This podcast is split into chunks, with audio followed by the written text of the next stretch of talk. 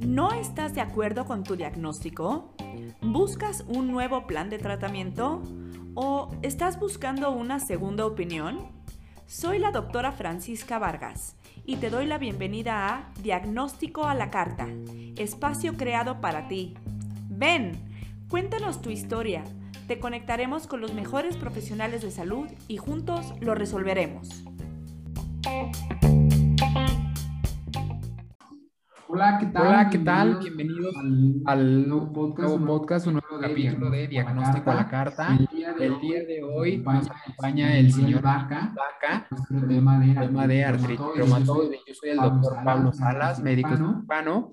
El día de hoy, señor Miguel Vaca, nos va a contar todo, todo sobre su sobre su patología. patología. Él fue diagnosticado con la enfermedad de artritis reumatoide desde hace cuatro años. Y pues nos Nos acompaña en este día. Señor Miguel, ¿cómo se encuentra? Bien, bendito sea Dios, con ciertos padecimientos, pero que ya me acompañan a diario durante las 24 horas. Muy bien. Bueno, pues el día de hoy vamos a comenzar platicando.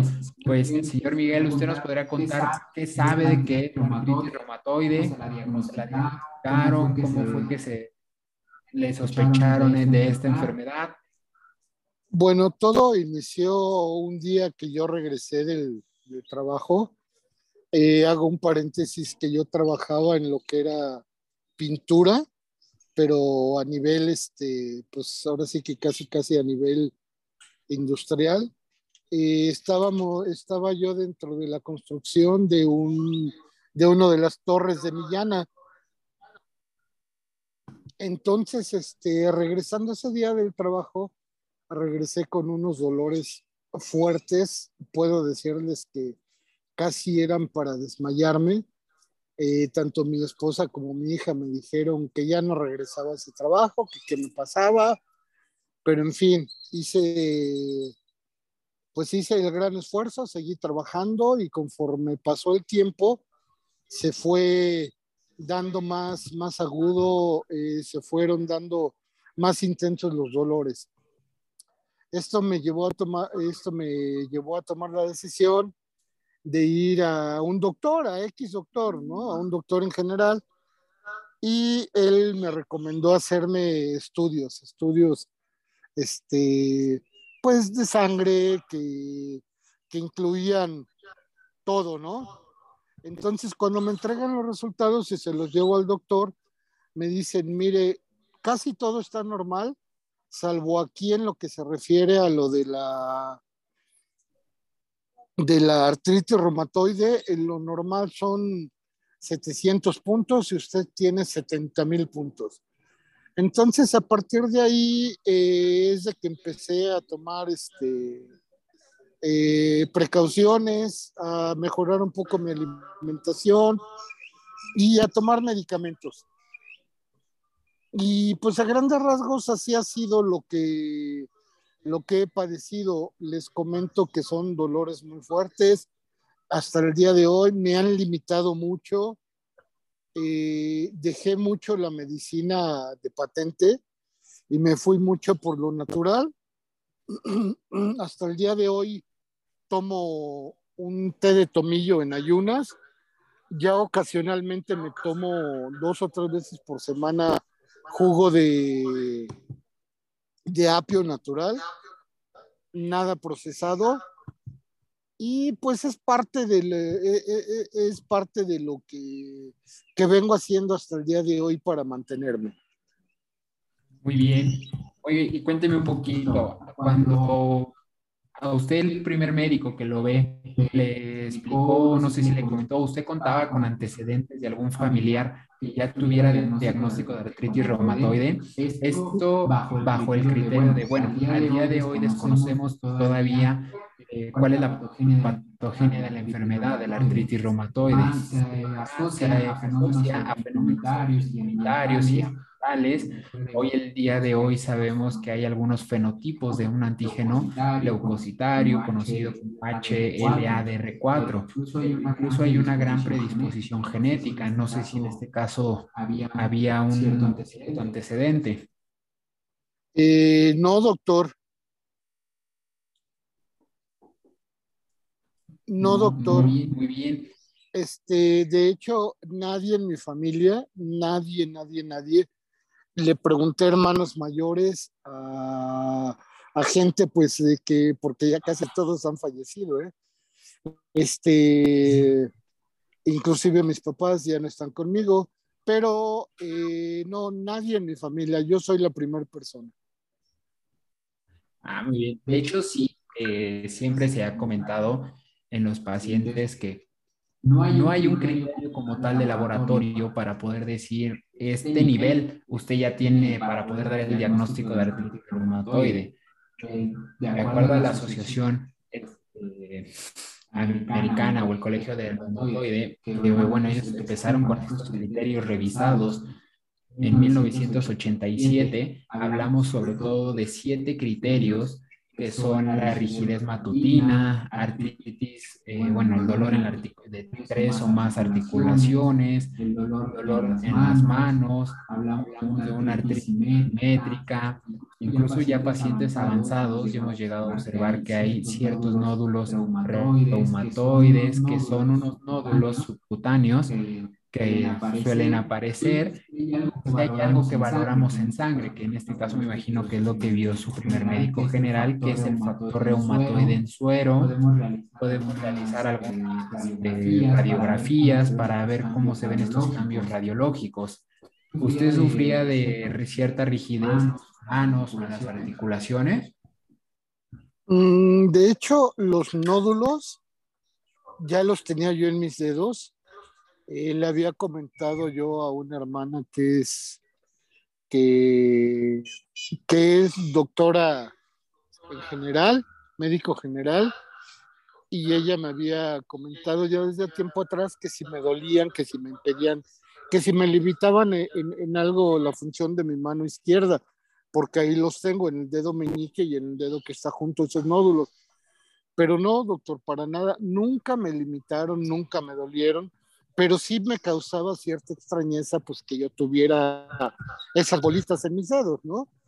Y a lo que es este, la, rigidez, no, de hecho hasta el día de hoy eh, sí tengo muchas limitaciones ya en mis movimientos, las manos me duelen mucho, eh, no puedo ya hacer movimientos eh, bruscos, cargar cosas pesadas, eh, no puedo presionar mucho con mis manos, con mis brazos, porque todo me, me conlleva a sentir mucho, mucho dolor. Pero así como tal, una rigidez estrictamente dicha, no, no la tengo. Aunque también le aclaro que me duelen mucho luego las piernas al subir o bajar escaleras. En la casa de usted vivimos en el primer piso, luego accedemos mucho a la azotea porque es un área de servicio común y pues así, así son, son las cosas. Muy bien, bien. Oiga, y digamos, el, el, diagnóstico como tal ya la enfermedad, ¿quién se lo realizó? ¿Fue realizado ya por un médico especialista en el área de reumatología? No, de hecho, francamente nunca he acudido con un reumatólogo, reumatóloga como tal. Ok, yo creo que esta parte siempre eh, hay que hacer mucho énfasis hacia todos eh, nuestros pacientes, las personas que nos escuchan, porque muchas veces en México acudimos de primera instancia a valoración con lo que puede ser un médico general. Entonces, si ellos nos deben de hacer la sospecha de diagnóstica de acuerdo a los criterios que antes mencionábamos. Eh, sin embargo, si el diagnóstico de tal de la enfermedad debe de ser realizado por un médico especialista en reumatología, de acuerdo al Colegio Americano de Reumatología, que bueno, ya nos vamos a ver eh, más enfocados directamente en si presentamos alguna afección articular, cómo van a estar nuestros niveles de serología, el factor reumatoide, cómo van a estar los reactantes de fase aguda, como PCR, que es eh, la proteína C reactiva, los niveles de BCG, volumen de sedimentación globular y la duración de los síntomas. eh, hablamos que para poder hablar de artritis reumatoide debe de ser si es menor a seis semanas en un tema agudo o mayor a seis semanas en un tema crónico. Que aquí en su caso, bueno, usted nos comentaba que ya venía siendo un, un tema de los síntomas mayor a seis semanas. Sí, es correcto, doctor. Es mucho mayor a las seis semanas. Muy bien. Obviamente, pues dentro de la artritis reumatoide sí es importante especificar, pues es una enfermedad inflamatoria eh, y bueno, y proliferativa. ¿Esto qué nos quiere, qué quiere decir? Que es una enfermedad crónica. Vamos a ir avanzando, va a haber una proliferación de lo que le conocemos como una membrana sinovial. Pues obviamente en la fase ya crónica, ¿qué sucede con nuestro cuerpo? Nuestro cuerpo avanza de tal manera que nos actividades a las que uno estábamos acostumbrados. ¿Usted nos podría decir qué actividades, digamos, de su vida diaria se han, visto disminuidas? Claro, pues por inicio de cuentas las actividades de casa, como subir a subir a, mi casa que es en el primer piso, subir a la azotea que es donde yo realizaba pues ciertas actividades con con materiales este, de carpintería o de electricidad. Todo eso se me ha visto limitado. Eh, en base luego mucho a mi alimentación, este, cuando comía yo mucha carne, cuando tomaba refresco o que me tomaba alguna cerveza o algo, se me inflamaban mucho mis manos. Este, eso me limitaba mucho el movimiento, la presión. De hecho, eh, al día de hoy le comentaba hace un ratito que cuando ejerzo mucha presión con alguno de mis dedos o con mi mano completa, quizás en ocasiones puedo realizar este, la actividad, pero seguido de un fuerte dolor, siempre en eso. Y pues mis otras actividades que eran este, porque yo como oficio tenía la, electricidad, de electricidad doméstica, este, residencial, industrial, pues ya no, ya no puedo trabajar en nada de eso. Y tampoco, obvio, en lo de la pintura y mucho menos lo de la tabla roca. Es importante mencionar y hacer la aclaración. La artritis no solamente nos va a causar un deterioro de las eh, articulaciones, sobre todo sobre las manos. Tiene ciertas afecciones también cutáneas, que es sobre la piel. Esta se nos va a tornar frágil, seca. Eh, va a haber sitios donde son depresión o fricción. Pueden aparecer, pues, los que ya comentábamos, los famosos nódulos subcutáneos. A nivel de las glándulas exócrinas, de las mucosas, eh, sobre todo de las glándulas de las parótidas, lagrimales y las glándulas tanto como mucosas, pueden sufrir ciertas eh, afecciones de proceso, como de proceso inflamatorio. Puede haber eh, afecciones hematológicas, linfáticas, ya de características, bueno, de un tipo de anemia en los ojos a nivel oftalmológicas, pues también se puede producir algo que conocemos como epiescleritis o un adelgazamiento de la esclera a nivel pulmonar claro. Yo no sé si usted ha presentado alguna de estas complicaciones. Mm, únicamente hasta el día de hoy, doctor, lo que tengo es que la, la, vista sí me ha disminuido notoriamente.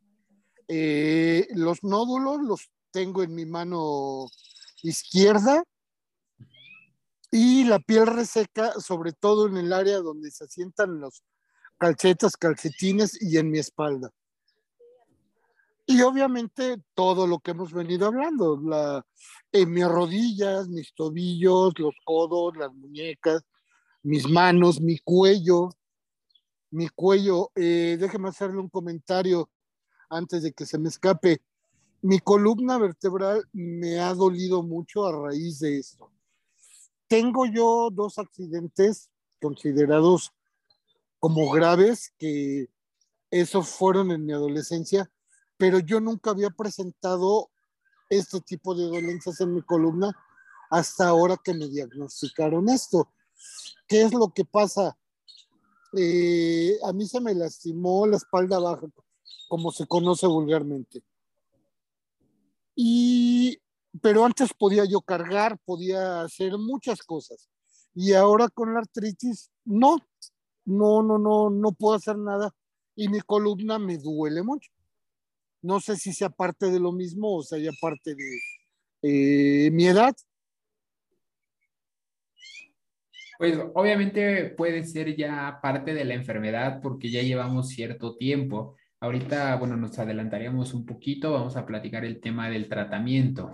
El tratamiento, pues va dividido en dos situaciones. Un tratamiento no farmacológico, cuando logramos ya diagnosticar la artritis reumatoide en etapas tempranas, eh, cuando no hay todavía cierta deformidad de las articulaciones de las manos y ya el tratamiento farmacológico.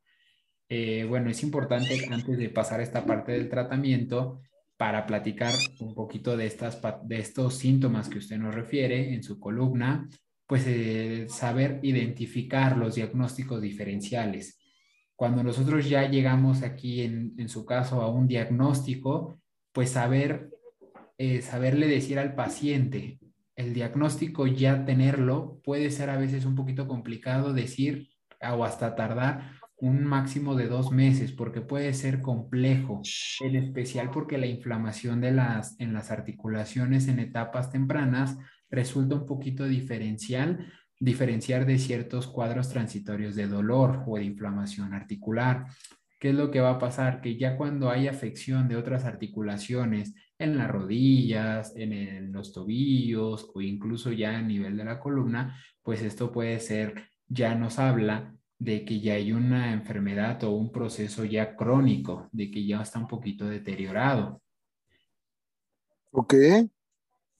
Vale, entonces aquí iríamos un poquito ya al tema de, bueno, cuando a usted le realizan el diagnóstico, ¿qué es lo que sucede? ¿Qué, qué más le dicen? Oiga, eh, pues sabe que ya llegamos al diagnóstico, le realizan algún ultrasonido, alguna algún otro estudio de gabinete, aparte de la radiografía, como la resonancia? Eh, no, no, doctor, únicamente me hice mis análisis, eh, los que me indicó en ese momento el médico general, y hasta el día de hoy es lo único que me, que me ha realizado así médicamente hablando. Obviamente sí, Luego acudí a otro doctor, a, una doctora, con un vecino, porque tenía yo mucho doctor, mucho, mucho dolor.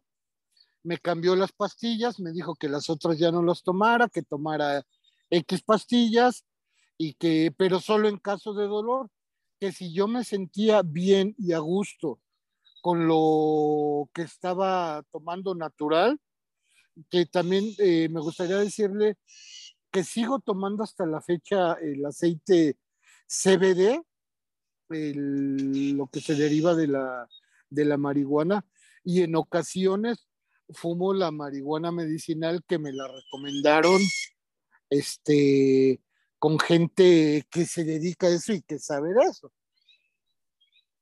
Ok, sí, de hecho, pues ya enfocándonos un poquito más en el tratamiento, como lo platicábamos hace ratito, el tratamiento ya después de haber recibido un diagnóstico certero por imagen, por laboratorio y por criterios, se inicia pues la primera etapa, ¿no? Que es un tratamiento no farmacológico. ¿Qué quiere, qué podemos entender por esto de, ah, caray, ahí no voy a tomar medicinas? Así es, es un tratamiento basado muchas veces en una fisioterapia, movimientos articulares, ayudar al paciente a realizar movimientos tanto pasivos como activos de sus manos, de sus articulaciones, esto con la finalidad de poder romper cierta fibrosis que se puede hacer en las articulaciones y evitar el deterioro de las mismas.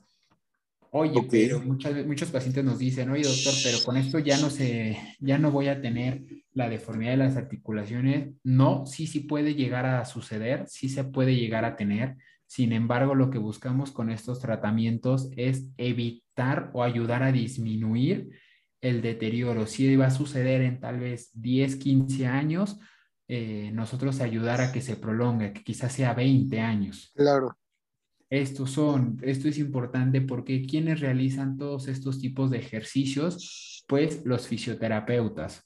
Ellos nos ayudan a realizar ejercicios aeróbicos que nos ayudan a mejorar la capacidad global, este, nos ayudan a, bueno, a poner ciertas medidas como aplicación de calor por compresas, parafina, dispositivos que den rayos infrarrojos o incluso el ultrasonido nos puede ayudar a reducir el dolor y el espasmo muscular. Obviamente también se puede utilizar el frío, bueno, todas estas compresas frías que nos van a disminuir la inflamación en las articulaciones con mucha actividad inflamatoria. ¿Usted no ha recibido cierta eh, rehabilitación? Eh, no, doctor, no.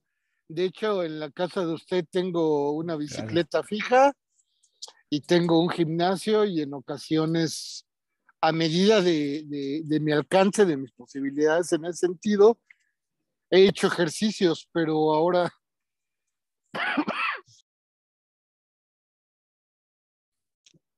le puedo decir que el hincarme actualmente al día de hoy y levantarme para mí representa un problema, pues no grave, porque lo puedo hacer, pero sí me duele la columna, me duelen las rodillas, me duelen los tobillos cuando hago eso. Pero, y tratamiento así como tal, no he recibido yo nada de eso. Ok. De hecho, sí, en cuestión, por ejemplo, de tratamiento por, con fármacos, ¿qué, medicamentos ha recibido? Eh, honestamente, doctor, de los primeros, desde el inicio, no me atrevo a decirle nombres porque no me acuerdo. Pero lo último que he tomado para contrarrestar ya mis dolores agudos así casi casi de, llorar, es el Celebrex. El Celebrex. es lo único, es lo único y me he llevado eso alterno a mi tratamiento, bueno, si se le puede llamar tratamiento a todo lo natural que yo he tomado y que sigo haciendo.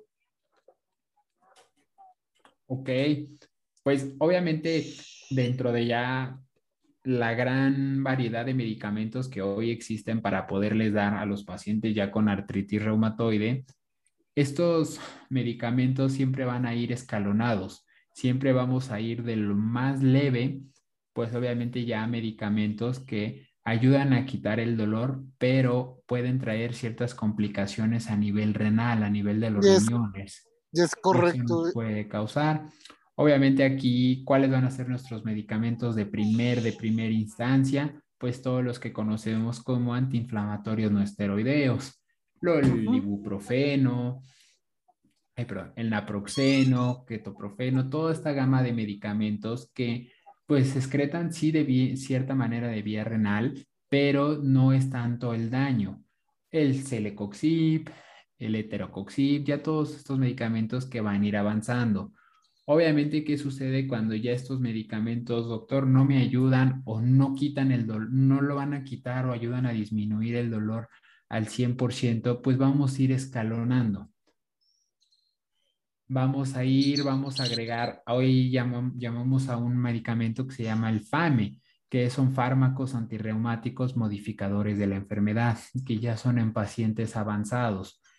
Eh, volveríamos, quizá un poquito al principio. ¿Quiénes nos van a decir, usted ya necesita este medicamento? El médico reumatólogo, el especialista. ¿Para qué? Para que ellos nos puedan decir. Hay otros medicamentos que, bueno, eh, el Colegio Americano de Reumatología en sus guías de práctica clínica nos dicen, por ejemplo, el metrotexate, que ya se pueden utilizar como terapias combinadas o como fármacos antirreumáticos biológicos, ya sea como una monoterapia, quiere decir una terapia sola o incluso como una terapia combinada.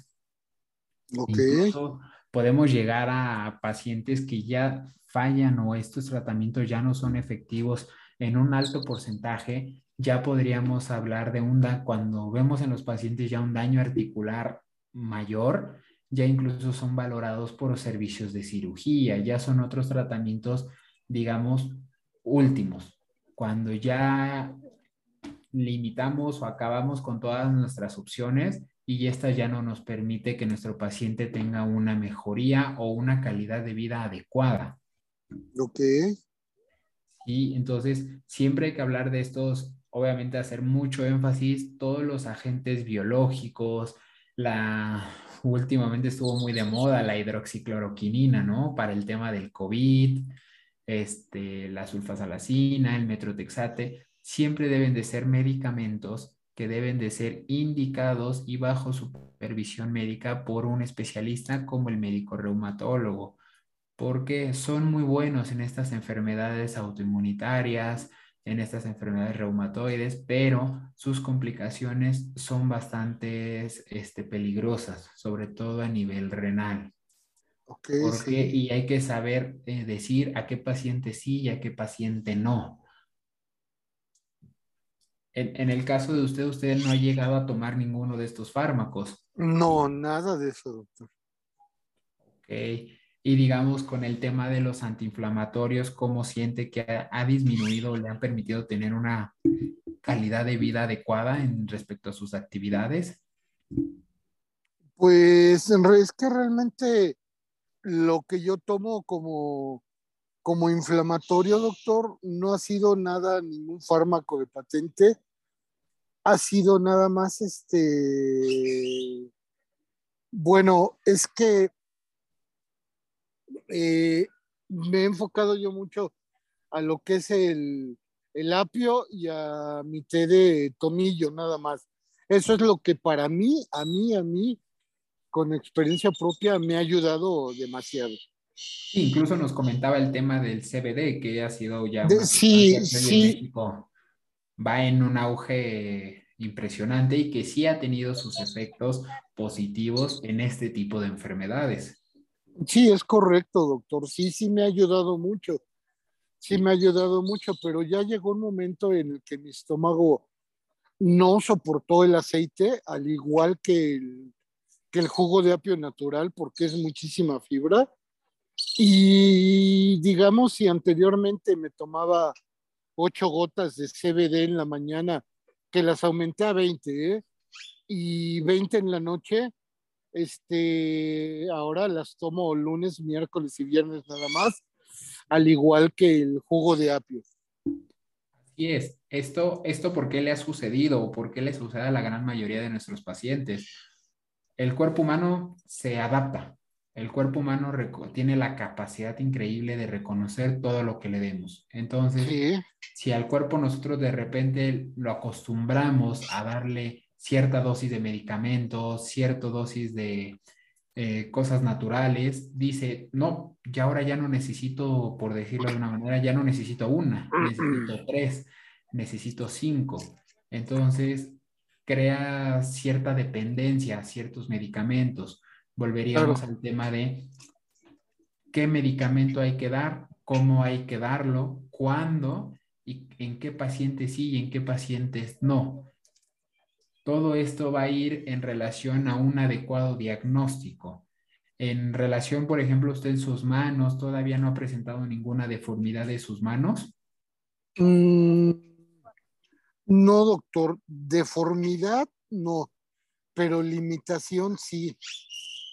Eh, limitación en, en todas las actividades generales, en todo el uso que se le da a las manos. Tomar el tubo de un transporte público para subirme me duele, pero no, deformaciones no, salvo en mis rodillas, donde en la parte interna me creció, me creció algo que no sé qué hacer, pero do- que ha sido doloroso o, o que me ha limitado mucho, pues no, no, no, no, para nada, pero no, doctor. Deformaciones así físicas notables, no, no tengo. Sus actividades de la vida diaria, ¿cómo las ha ido adaptando? ¿Cómo ha tratado, digamos, de aprender un poco de a vivir con esta enfermedad? Pues nada más el dolor, doctor, lo he ido asimilando diario. Y las actividades, aunque sí se han limitado, eh, yo por la edad, este, pues ya permanezco casi todo el tiempo en casa. le ayudaba mucho tiempo a mi mujer a, las actividades propias de, de, las mujeres, como barrer, trapear, este, meter a lavar ropa, todo. Todo eso se ha limitado precisamente por mis mismos dolores, aunque no he dejado de hacer las cosas.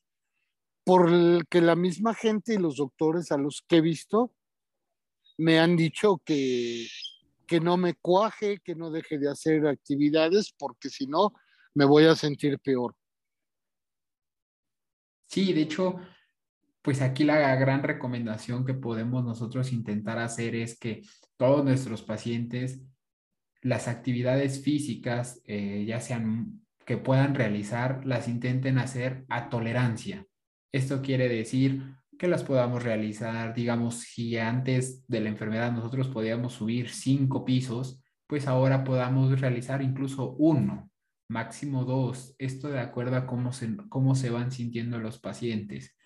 La finalidad de todo tratamiento, pues al ser una enfermedad degenerativa que va avanzando muy, muy rápido, pues evitamos que es que el paciente tenga cierta calidad de vida y que pueda realizar sus actividades por sí solo, que sean autosuficientes, que con el tiempo, bueno, se va complicando, se vuelve un poquito más difícil.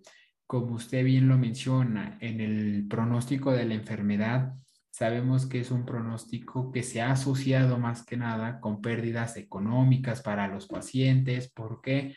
Porque pierden su trabajo, ya no pueden realizar las actividades, sobre todo cuando son actividades que involucran eh, al 100% actividades con las manos, una morbilidad y mayor sobre todo mortalidad. Eh, bueno, se había, se había asociado antes de todos estos medicamentos que nosotros eh, habíamos platicado.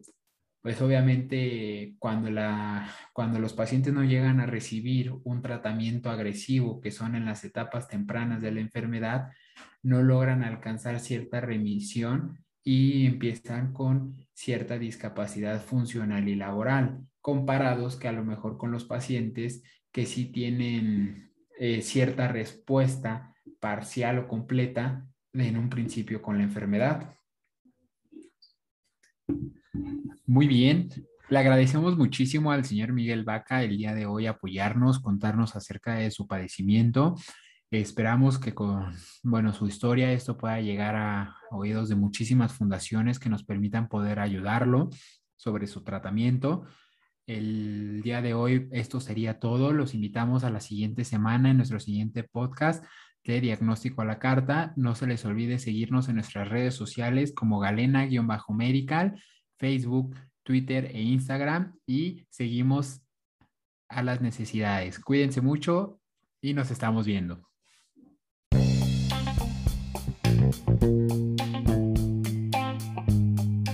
Esto fue Diagnóstico a la Carta. No te pierdas nuestro próximo podcast con un nuevo caso médico por resolver.